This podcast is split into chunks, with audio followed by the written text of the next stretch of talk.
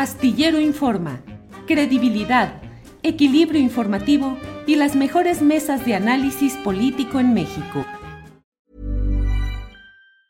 When you're ready to pop the question, the last thing you want to do is second guess the ring.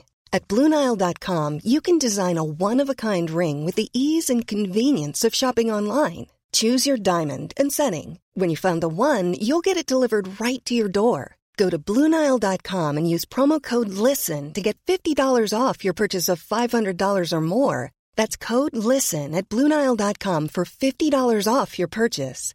Bluenile.com code LISTEN. Hey, it's Ryan Reynolds, and I'm here with Keith, co star of my upcoming film, If, only in theaters, May 17th. Do you want to tell people the big news? All right, I'll do it. Sign up now and you'll get unlimited for $15 a month in six months of Paramount Plus Essential Plan on us. Mintmobile.com slash switch. Upfront payment of $45 equivalent to $15 per month. Unlimited over 40 gigabytes per month. Face lower speeds. Videos at 480p. Active Mint customers by 531.24 get six months of Paramount Plus Essential Plan. Auto renews after six months. Offer ends May 31st, 2024. Separate Paramount Plus registration required. Terms and conditions apply if rated PG. Víctor Ronquillo se va el GIEI, se va el grupo interdisciplinario de expertos independientes y lo hacen diciendo que ya no había condiciones para seguir adelante con las investigaciones en el tramo final referente al caso Ayotzinapa. ¿Qué opinas de este tema, Víctor? Corre tiempo.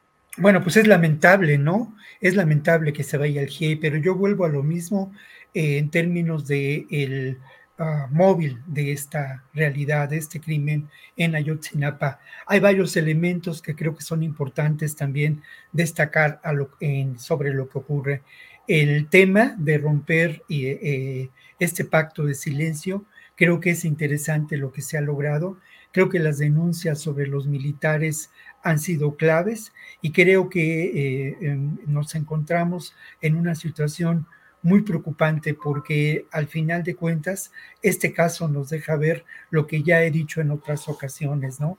La presencia lamentable de esta alianza entre grupos del crimen organizado capaces de controlar, de establecer alianzas con fuerzas de seguridad, con el propio ejército. Y creo que en el caso de Ayotzinapa, de Iguala, vimos un claro ejemplo de lo que puede ocurrir en relación a esta realidad. ¿Por qué se va el, grupo de expertos independientes? Porque las condiciones no están dadas. El ejército ha mostrado su capacidad y ellos lo dijeron de manera literal, han escondido pruebas. Resulta enormemente grave esta realidad. Otro apartado tiene que ver con la actuación lamentable de la Fiscalía General de la República en relación a este caso.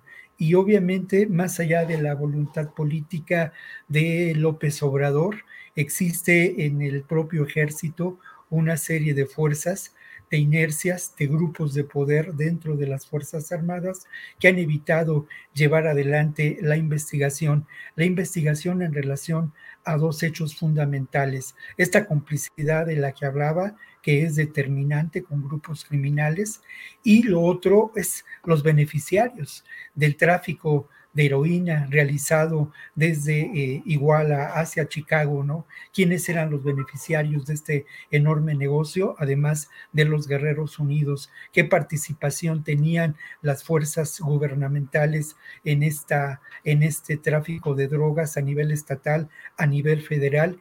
Y eh, algo que es muy importante también señalar, hay tres hechos evidentes criminales, ¿no? Uno tiene que ver con la desaparición de los estudiantes, otro tiene que ver con la complicidad establecida y otro tiene que ver, se ha dicho muchas veces, con, la, con todo este tramado de eh, la eh, verdad histórica. Bien, gracias. Eh, Víctor, eh, Ricardo Ravelo, ¿qué opinas de este tema em, en cuanto, pues no sé, pareciera a veces el segundo rescate del general Cienfuegos, pero no sé, no sé, simplemente, simplemente, Ricardo, tu opinión sobre esta salida del GIEI del escenario y lo que podemos esperar del caso Ayotzinapa. Mira, es lamentable ¿no? la salida del, de este grupo porque se hizo un trabajo profundo, se ahondó en la indagatoria, pero su salida pues obviamente es este, quitarle pues un brazo importante al, al tema y la, la, cuestión aquí es este, saber hasta dónde va a poder avanzar el, la, actual, la investigación actual en este caso. Eh, casi lo podemos eh, adivinar, digo, no se necesita ser este, eh, muy sesudo para, para tener claro que pues el, el, caso seguirá impune y que López Obrador entregará un caso sin resolver. Es decir, falta un año, poquito más de un año para que termine este gobierno y no tenemos absolutamente ninguna resolución. No hay segunda verdad histórica. De alguna forma se sigue manteniendo la primera con algunos elementos adicionales que me parece que es el avance que se ha tenido en cinco años, muchísimos años, para poder llegar a una, digamos, a encarcelar a militares y decir que ellos estuvieron implicados en la desaparición de los estudiantes aquella noche de igual. Este, muchísimo tiempo. Yo veo este caso verdaderamente pues, sepultado en la impunidad. Uno más que se va a sumar a la lista, la lista de casos impunes, el de Ayotzinapa, y una promesa que se va a quedar pendiente de cumplir como la pacificación del país. Es decir, este, ni, ni nueva verdad ni pacificación del país. De tal suerte que, bueno, veo que, que la salida del, de este grupo interdisciplinario eh, va a repercutir en que el caso pues se estanque, se atore, se mantenga pues con las versiones hasta hoy, con un, una, este, una posición pública llena de buenas intenciones, pero de escasos resultados. Bien, gracias Ricardo. Guadalupe Correa, ¿Qué opinas sobre este tema de la salida del GIEI del escenario y lo que implica en cuanto a impunidad o esclarecimientos? Tu opinión, Guadalupe.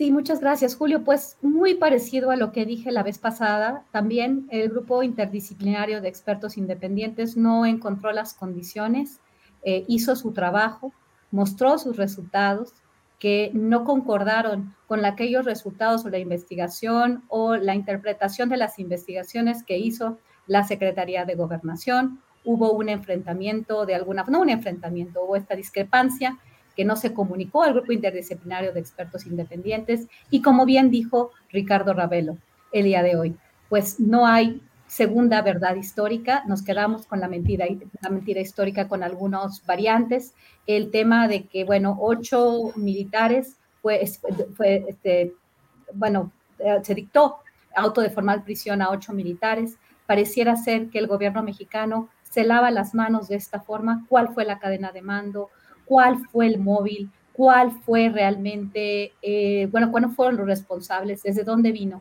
cuál fue la responsabilidad del presidente de la República, porque de nuevo, como, le dijo lo, lo, dije la vez pasada, el Procurador General de la República, Murillo Caram, no pudo haber dicho, no pudo haber dicho lo que dijo, no pudo haberse aventado esta, esta declaración sin haber tenido pues la venia del presidente de la República. Y aparentemente, de acuerdo con los reportes del grupo interdisciplinario de expertos independientes, pues todos los niveles de gobierno estuvieron vinculados de alguna manera a lo que sucedió esa noche de Iguala. Entonces, pues, ¿qué, qué, más puedo decir?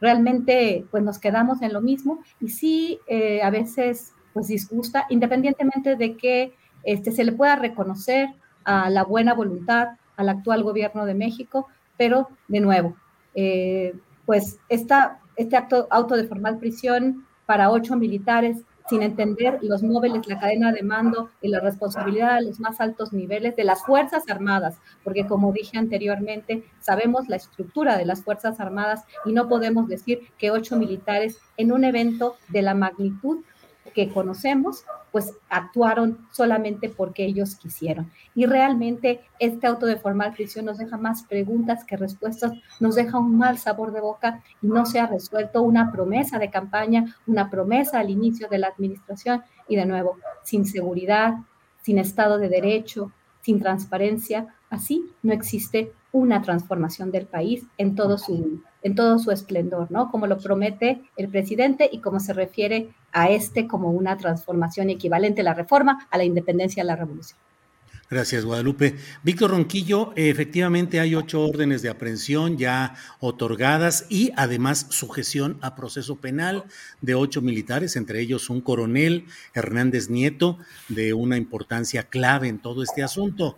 El presidente de la República ha dicho que si hay elementos, malos elementos militares, pues que hay que juzgarlos a ellos, pero no a la institución, no a las Fuerzas Armadas. Yo te pregunto, Víctor Ronquillo, ese tipo de expresiones, como lo que hubiera sucedido con estos militares actuando criminalmente en Iguala, en el caso Ayotzinapa, ¿serían simples acciones personales castigables individualmente o corresponden a un esquema de actuación histórica y sistemática de las Fuerzas Armadas en México? Mira, yo creo que lamentablemente encontramos un hecho que vuelve a confirmar la presencia de estos grupos oscuros al interior de las Fuerzas Armadas. La posible transformación de estas Fuerzas Armadas, encontradas eh, como un aliado clave para el gobierno de la Cuarta Transformación, no se da de golpe ni se da por buena voluntad. No podemos olvidar la actuación de las Fuerzas Armadas, como lo has mencionado, Julio, de manera sistemática desde la década de los años 60, ¿no? Cómo ha sido un eh, cuerpo represor, cómo tienen las, manos manchadas de sangre y cómo han establecido alianzas con los más oscuros poderes fácticos. No olvidemos el caso de Gutiérrez Rebollo y su alianza con Amado Carrillo. No, no, no, lo podemos dejar, dejar atrás. Ahora, lo que ocurre es que, insisto mucho en esto, ¿no? uno de los temas centrales y en los que se ha buscado la posibilidad del esclarecimiento de este crimen es romper ese pacto de silencio. Y se han establecido condiciones para la participación de lo que más allá del término jurídico podemos considerar, pues de testigos protegidos. Hay un testigo protegido clave que participa en la denuncia de estos ocho militares, ¿no? Y ese testigo protegido es uno de los líderes del grupo, del grupo Guerreros Unidos. Este testigo protegido, perdonen ustedes. Así adelante, adelante, si llamada, arréglalo. pero no, ahí está, es que, es que es una llamada, pero yo decía, entró, es muy importante esto de romper el pacto de silencio. Este testigo protegido llamado Juan, en las últimas declaraciones ha señalado algo que es muy importante. Cuando se le pregunta si son solo los ocho militares involucrados en estos ocho, en estos delitos, él dice que no, que realmente hay un involucramiento mayor y que todos los que salieron esa noche y que actuaron con complicidad evidente están son parte de esta realidad. Y yo vuelvo a lo mismo que he señalado en reiteradas ocasiones. Tendríamos que eh, ir sobre la cadena de mando y tendríamos que preguntarnos a quién se protegió definitivamente con la eh, llamada verdad histórica, ¿no? Hi, I'm Daniel, founder of Pretty Litter. Did you know cats tend to hide symptoms of sickness and pain? I learned this the hard way after losing my cat, Gingy. So I created Pretty Litter, a health monitoring litter that helps detect early signs of illness by changing colors, saving you money and potentially your cat's life. Pretty Litter is veterinarian developed, and it's the easiest way to keep tabs on your fur baby's health right at home. Go to prettylitter.com and use code ACAST for 20% off your first order and a free cat toy. Terms and conditions apply. See site for details. I'm Sandra, and I'm just the professional your small business was looking for. But you didn't hire me because you didn't use LinkedIn jobs. LinkedIn has professionals you can't find anywhere else, including those who aren't actively looking for a new job but might be open to the perfect role, like me. In a given month, over 70% of LinkedIn users don't visit other leading job sites. So if you're not looking on LinkedIn, you'll miss out on great candidates like Sandra. Start hiring professionals like a professional. Post your free job on linkedin.com/people today. Creo que hay un hecho que tampoco podemos negar y que es el reconocimiento eh, expresamente dicho por parte de Alejandro Encinas y por parte de otros integrantes de la investigación de este caso, que esto fue un crimen de Estado y que este crimen de Estado nos deja ver claramente la actuación de fuerzas del Estado en la perpetración de este crimen y en su ocultamiento. Pero obviamente también a mí me parece que lo otro El gran negocio del trasiego de droga, de heroína, era un negocio en el que sin duda hay evidencias eh, lamentables.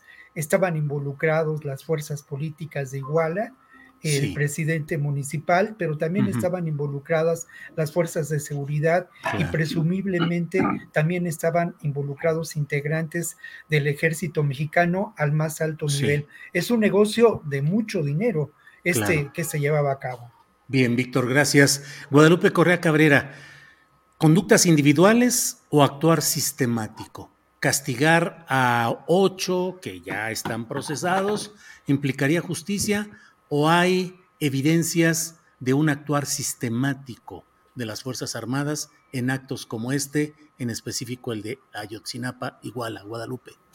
Pues tuve la oportunidad de leer eh, pues, en, diferentes entregas del grupo interdisciplinario de expertos independientes.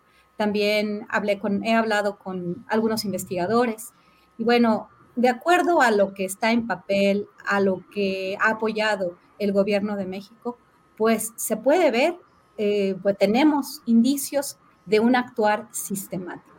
Me llama la atención estos autos de formal prisión a ocho miembros de las Fuerzas Armadas, primero policías, ahora miembros de las Fuerzas Armadas. Realmente pues tuvo, tuvo que liberarse al exalcalde de Iguala, el señor Abarca. Me, realmente todo me llena como de muchas preguntas.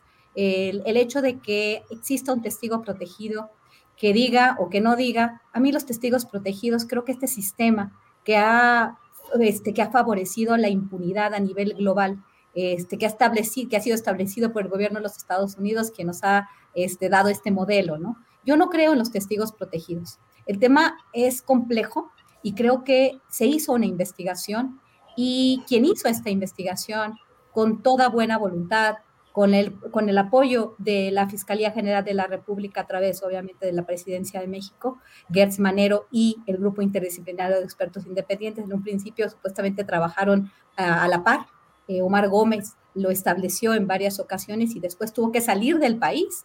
Realmente lo que ellos nos mostraron este, señala claramente un actuar de las Fuerzas Armadas en contubernio con los mayores a, todos, a todos los niveles, Y obviamente dentro de las Fuerzas Armadas hay una cadena de mando, los militares no actúan, y mucho menos, como dije en mi anterior participación, no actúan por sí mismos, ¿no? a quién quieren engañar o qué se quiere hacer, se quiere dar un carpetazo de nuevo, de nuevo. Creo que, creo que es claro que aquí nadie actuó de forma, eh, eh, fue, fue tan la magnitud del, pues de la, de, la, de la masacre, ¿no? Y llegaron las organizaciones de la sociedad civil, se cubrió a nivel internacional, que parece pues hasta risible, ¿no? que con estas pequeñas investigaciones, el testigo protegido Juan, eh, que así se pueda llevar a prisión a ocho miembros de las Fuerzas Armadas como si simplemente fueran estos grupos oscuros dentro de una institución que opera a nivel vertical. Sí me, me, desconcierta y verdaderamente sí pienso que es una cuestión, como para, para responder a tu pregunta, sí es una cuestión mucho más estructurada, mucho más armada y que realmente dentro de una administración que fue distinta no se nos ha querido aclarar. Bien, Guadalupe, gracias. Ricardo Ravelo, ¿qué opinas de este tema? Em, ¿Realmente habrá justicia si se castigara a estos ocho procesados que son militares? Corremos el riesgo de que de antemano estén sembradas investigación, eh, procesos, eh, las carpetas de investigación de manera sembrada para más adelante liberarlos, en fin, perspectivas de justicia, actuar sistemático violatorio de derechos humanos del ejército o estamos siendo injustos con el actuar de las Fuerzas Armadas, Mira, el término justicia es muy amplio y es, bueno, tiene su parte también subjetiva, ¿no? Es decir, ¿qué es justicia? ¿Que encarcelen a ocho militares?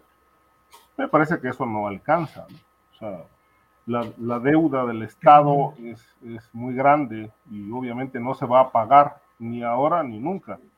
Eh, sobre todo porque si al menos tuviéramos información de qué pasó con ellos y dónde están, este, pues digamos. De alguna forma, el Estado estaría cumpliendo con cierta responsabilidad de dar respuesta a las dudas. Vivir sufriendo permanentemente con la duda de qué pasó, el dolor de no saber, me parece que es algo que no se puede resolver con la, el encarcelamiento de ocho militares. Este, y más aún con pues, la gran deuda de justicia eh, que pues prevalece, pesa, impera y seguirá. Es decir, mientras el Estado no, no resuelva el asunto y repara el daño, si es que se puede reparar, porque ese término también es bastante subjetivo, ¿qué es reparar el daño? Decir, cuando le quitaron la vida a estos estudiantes, que no se sabe cómo, que más o menos se tiene una idea de qué pasó, pero no se sabe porque no hay verdad histórica ni verdad legal todavía. Es decir, no hay nada. El caso de Yochinapa es, está en pañales todavía. Y me parece que, bueno, pues el presidente va a terminar el gobierno con ese otro tema pendiente, este, sin cumplir. Este, y lo otro que mencionabas de si es un actuar sistemático, sí, sí ha sido, nada más que bueno, pues hay que revisar la historia. Ahí está la guerra sucia, ahí están los casos de Tamaulipas, las eh, ejecuciones extrajudiciales, este, en fin, es el ejército es, un, es una estructura que no rinde cuentas, que asesina, desaparece, entierra, hay muchas de las fosas clandestinas que se descubrieron en el país, pues esto fue el actuar sistemático como una máquina de muerte que se vivió desde el sexenio de Peña Nieto con la guerra eh, eh, contra el crimen, este, que obviamente no resolvió absolutamente nada, pero sí dejó miles y miles y miles de muertos, porque hay que decir algo que quizá a la gente, a los, los lectores, a los, las personas, a la sociedad se le olvida. Que eh, en la etapa de la guerra cruenta, fallida de Peña Nieto, el ejército ya no detenía a los delincuentes o presuntos delincuentes, era, un, era una, una, máquina de exterminio y ellos mismos con sus eh, equipos, con sus maquinarias, sepultaban los cuerpos y en otras ocasiones los, este, los quemaban vivos, de tal manera que no querían evidencias. Ya no había espacio en las cárceles para meter a tanto presunto criminal. Entonces, yo creo que el ejército, el ejército sí ha sido, ha actuado sistemáticamente en este tema de muerte. Ricardo, gracias. Guadalupe. Una, una precisión muy, muy importante. En, en, mi participación no estoy diciendo que el ejército mexicano, que las Fuerzas Armadas per se, sean una institución dedicada a matar o a cometer delitos. Definitivamente se siguen órdenes. Desde que Felipe Calderón Hinojosa decide enviar a la Policía Federal y a las Fuerzas Armadas y los despliega por todo el país para hacer, para, en, en, actividades no convencionales, en acciones no convencionales, en ese momento entra toda esta dinámica que está bien explicando Ricardo Ravelo. No estoy hablando de una maldad, o de per se que las Fuerzas Armadas y que los miembros de las Fuerzas Armadas sean asesinos o sean malos, de ninguna manera, pero sí se están poniendo o los está poniendo el Estado mexicano, el gobierno de México, antes y definitivamente ahora en un papel en el cual, pues sí, están este, pues enfrentándose a grupos, vinculándose con grupos, y en México no se han resuelto los problemas más importantes de definir un acuerdo institucional para acabar con la corrupción y la impunidad. Y desafortunadamente, como la Policía Federal, así ahora la Guardia Nacional está monopolizando las labores de seguridad pública en el país. Bien, Guadalupe. Eh, Víctor, Guadalupe, Ricardo, sí, a ver. Sí, lo primero es que, mira, yo creo que no podemos confundir lo que es la actuación del ejército en términos de la represión a los movimientos sociales, esa actuación del esnable que tuvieron también en la época posterior a la erupción zapatista, su actuación en Guerrero en los años noventas, con la actuación de grupos participantes y, y, que forman parte del ejército, sin duda, vinculados al crimen organizado. Son dos temas. son dos temas que, que, claro que hay confluencia, ¿no? De ellos. Los que llevaron a la amapola a la Sierra de Guerrero fueron grupos represivos del ejército. Yo tengo testimonios sobre ello, pero hay que hacer una, una diferencia en cuanto a, esta, a, estas dos acciones. Lo que sí es importante y, es, eh, y cabe señalarlo es que lamentablemente el régimen, el régimen priista, encontró en el ejército un aparato represivo en los años 60 y quienes participaron de ese aparato represivo, como María Arturo Acosta Chaparro, como otros generales, fueron beneficiarios del negocio del crimen organizado en esos momentos, eh, no con la capacidad que se generó después, del narcotráfico y curiosamente también del robo de automóviles. A estos guerreros sucios se les premió con esa capacidad de acción en términos de negocios que ellos eh, generaron, establecieron y fueron beneficiarios. El proceso es muy complejo, desde luego, y luego aparecerán grupos vinculados al crimen organizado que son beneficiarios. A mí me decía un amigo colombiano con el que hicimos una ruta por la zona de la montaña en Guerrero, ¿no? Me decía, la razón por la que aquí no, no aparecen grupos paramilitares es que el ejército en un momento dado cumplió con esa labor. Y, es, y eso es eh, un hecho que se hace evidente en esta realidad de eh, Ayotzinapa y el tráfico de heroína como uno de los posibles móviles de este crimen.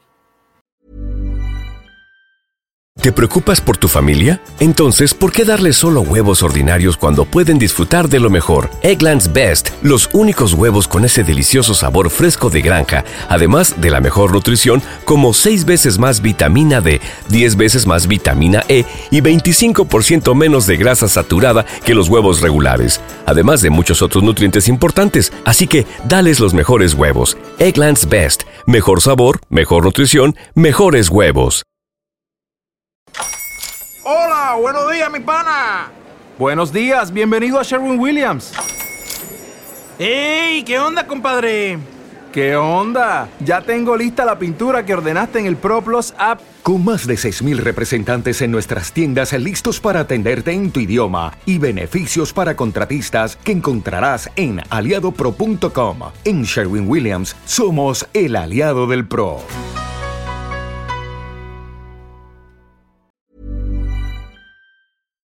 Para que te enteres del próximo noticiero, suscríbete y dale follow en Apple, Spotify, Amazon Music, Google o donde sea que escuches podcast. Te invitamos a visitar nuestra página julioastillero.com.